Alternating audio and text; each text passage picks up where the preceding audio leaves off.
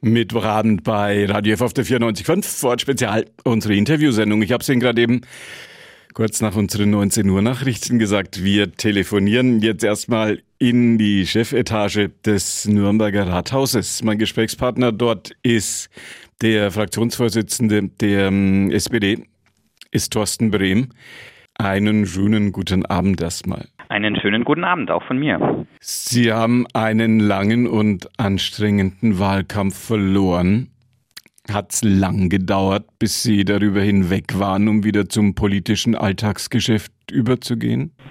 Teils, teils. Also ich hätte es natürlich gefreut, wir hätten heute miteinander telefonieren können und ich wäre neuer Oberbürgermeister, aber es kam anders. Die Nürnberger und Nürnberger haben es anders entschieden. Aber ich habe jetzt eine neue Rolle hier im Rathaus gefunden, den Vorsitz der SPD-Fraktion übernommen und eigentlich habe ich auch seit diesem Stichwahltag am 29. März auch keinen Tag frei gehabt. Wir haben hier im Rathaus ziemlich viel zu tun gehabt. Wir haben verhandelt, wir haben einen Vertrag miteinander geschlossen. Wir haben jetzt die Ausschussarbeit wieder aufgenommen. Also bis heute blieb zum Durchatmen eigentlich kein, gar keine Zeit. Haben Sie den Eindruck, dass das zur Politik gehört, dass man auch verlieren können muss? Das muss man.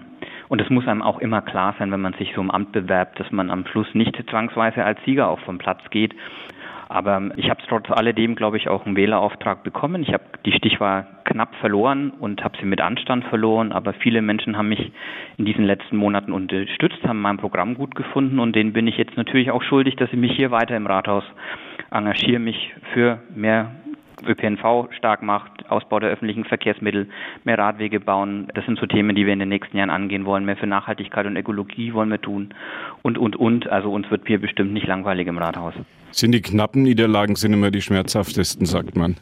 Da ist durchaus was dran, ja. Es gab ja jetzt dann auch gleich mit Markus König ein Shake Hands und eine gemeinsame Koalition. Es hätte auch sogar eine Riesenkoalition werden können, Schwarz-Rot-Grün. Das ist gleich ganz am Anfang gescheitert. Hat es Sie überrascht, dass die Grünen dann doch sehr schnell gesagt haben, nee, ohne uns? Ja, das hat mich überrascht und ich habe es auch bedauert. Ich hätte das gut gefunden, wenn wir hier im Rathaus ein Dreierbündnis gemacht hätten. Ich habe das auch schon vor dem Wahltag gesagt. Gerade diese Corona-Zeit geht jetzt mit wirklich großen Herausforderungen für die Stadt einher. Die sozialen und auch die wirtschaftlichen Folgen, die werden uns hier noch lange beschäftigen. Und ich hätte es gut gefunden, wenn die drei demokratisch, großen demokratischen Fraktionen hier auch zusammengearbeitet hätten. Äh, wir haben dann lange miteinander gesprochen. Ich glaube, die inhaltlichen Schnittmengen waren wirklich auch sehr, sehr groß. Ich habe wenig Themen identifizieren können, wo es wirklich so völlig konträre Auffassungen gab. Gut, der alte Zankapfel-Frankenschnellweg, da sind wir nicht auf einer Linie, aber ansonsten sind die Gemeinsamkeiten wirklich sehr groß und umso bedauerlicher war es, dass die Grünen dann wegen einer Personalidee der CSU gesagt haben, da machen wir nicht mehr mit, da gehen wir von Bord. Fand ich nicht gut und ähm, hätte mir eigentlich gewünscht, dass die Grünen hier auch ja, in die Verantwortung gegangen wären. Chance vertan, muss man auch dazu sagen. Wenn man sich die politische Landschaft in diesen doch etwas schwierigeren Tagen anguckt, hat man den Eindruck, die Menschen haben doch mehr Vertrauen zu den bewährten Parteien, ich sag's mal in Anführungszeichen, zu den Altparteien. Vertrauen in Olaf Scholz, Vertrauen in Markus Söder ist größer als in Politiker rechts und links davon, die man vielleicht lange Zeit, wo es keine wirklich großen Sorgen gab, irgendwie ganz schick fand. Ist das gut für Ihre Partei? Ist das gut für die SPD? Teils, teils. Ich würde mir durchaus wünschen, dass wir gerade in Berlin da auch noch ein bisschen mehr politisches Kapital rausschlagen können, dass sich wirklich auch die gute und exzellente Arbeit der SPD-Ministerinnen und Minister auf Bundesebene auch noch stärker in den Umfrageergebnissen für die SPD ähm, sichtbar macht, dass das deutlich wird. Ja, ich glaube schon den Eindruck, dass die Menschen gerade in der Zeit einfach auch wieder die verlässlichen Kräfte wählen wollen und wählen werden und dass da die alten Volksparteien SPD, CDU, CSU jetzt auch wieder gefragter sind, als das vielleicht in den letzten Monaten der Fall war. Eine Frage, an der in diesen Tagen kein Weg vorbeiführt. Wie erleben Sie die Verschwörungstheorien in diesen Tagen? Es macht einen wirklich sprachlos und fassungslos. Wenn es denn ein paar Deppen wären, die irgendwie im Netz einfach nur ihre Parolen raushauen, dann könnte man das irgendwie noch beiseite wischen. Aber ich, ähm, ich glaube, das geht vielen so. Es gibt durchaus auch Menschen, die man bisher sehr geschätzt hat, die eigentlich sehr klug sind, sehr gebildet sind, die jetzt auch schon anfangen, solche Sachen zu verbreiten.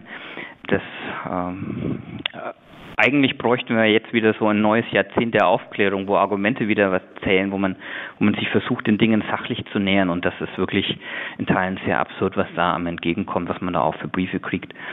Ähm, da muss man dann manchmal schon sich Mühe geben, innezuhalten, da nicht die falsche Antwort zu geben. Wird das eine politische Diskussion bleiben, die, solange es keinen Impfstoff gibt, für politische Spaltungen bis hinein in den Freundeskreis sorgen wird? Es ist ja richtig und wichtig, dass wir auch darüber streiten, wie es jetzt weitergeht. Und ähm, dass es auch unterschiedliche Vorstellungen davon gibt, wie schnell man bestimmte Regeln wieder locker, die gesellschaftliche Bereiche wieder hochfährt. Man sieht ja auch in den Bundesländern gibt es unterschiedliche Ansätze. Und ich finde, es ist alles wichtig und es ist auch alles legitim, aber da ist eben kein Platz für all diese Verschwörungstheoretiker, die sozusagen auf den Spuren von Donald Trump wandeln und die, die Chinesen als Hauptverdächtige und Hauptschuldige hier ausmachen. Eine Frage, die Ihnen in diesen Tagen auch sicherlich häufig gestellt wird, die ökonomische Situation der Stadt. Das geht so weit, dass man auf dem Bildzeitungskasten, habe ich es in diesen Tagen gesehen, sagt Ende für den U-Bahn-Weiterbau. Wird das kommen? Nein. Ähm, es ist klar, dass natürlich jetzt auch durch diesen wirtschaftlichen Shutdown der Stadt Nürnberg eine beträchtliche Betrag auch an Gewerbesteuer entgehen wird. Ähm, ja, wir schätzen zwischen 100 und 140 und 200 Millionen Euro allein in diesem Jahr Mindereinnahmen und es wird natürlich auch Auswirkungen auf die Haushaltsberatungen für das nächste Jahr haben. Äh, wir machen jetzt aber nicht über Nacht irgendwelche Streichlisten, sondern wir haben uns vorgenommen, vor der Sommerpause uns nochmal zusammenzusetzen, einen Kassensturz hier im Rathaus zu machen, zu schauen, was geht, was geht nicht. Ein Großteil der Investitionen, die wir hier in der Stadt vorhaben, sind ohnehin wichtig und essentiell. Das seien allen voran der Ausbau der Kita-Infrastruktur genannt, die Sanierung der Schulen, aber wir müssen Stichwort ist gerade schon auch gefallen, natürlich auch die öffentlichen Verkehrsmittel in den nächsten Jahren nochmal spürbar stärken und ausbauen. Und das sind Dinge, die kann man vielleicht das ein oder andere Projekt nochmal verschieben unterm Jahr, aber streichen kann man eigentlich von dem, was wir hier im Rathaus uns vorgenommen haben, ganz, ganz wenig. Das sind die großen Sorgen und die großen politischen Diskussionen in diesen Corona-Tagen. Die kleinen Freuden, frage ich Thorsten Brehm, den Fraktionschef der SPD im Nürnberger Rathaus am Ende. Die kleinen Freuden haben Sie auch schon gehabt, so ein Kaffee in der Innenstadt. Jetzt darf man ja wieder. Man darf, ich habe es noch nicht gemacht, ich habe es noch nicht ausprobiert, noch hat die Zeit dazu gefehlt. Aber man sieht, wenn man hier ins Rathaus geht, dass die Cafés sich im Außenbereich mehr und mehr füllen, dass dort wieder Leben einzieht und das ist ja auch ein schönes Zeichen und ein gutes Signal. Vorausgesetzt natürlich immer die Mindestabstände werden eingehalten. Wir hatten ja jetzt gerade letzte Woche auch ein paar Beispiele aus anderen Bundesländern, wo das ziemlich in die Hose gegangen ist, weil eben diese Regeln nicht eingehalten worden sind. Sagt der Fraktionsvorsitzende der SPD im Nürnberger Rathaus, Thorsten Bremen, Gesprächspartner. Wo ist Ihre Lieblingsorgel? Oh, meine Lieblingsorgel. Ja, ja. Mein nächster Gesprächspartner wird Moritz Puschke sein, der künstlerische Leiter der Internationalen Orgelwoche seit 1951. Große Tradition in Nürnberg. Und der sagt, Nürnberg hat die schönsten Orgeln weit und breit und mit die größten weltweit. Ähm, ich habe früher im Chor gesungen und in St. Sebald und sind dann natürlich auch von der Orgel begleitet worden.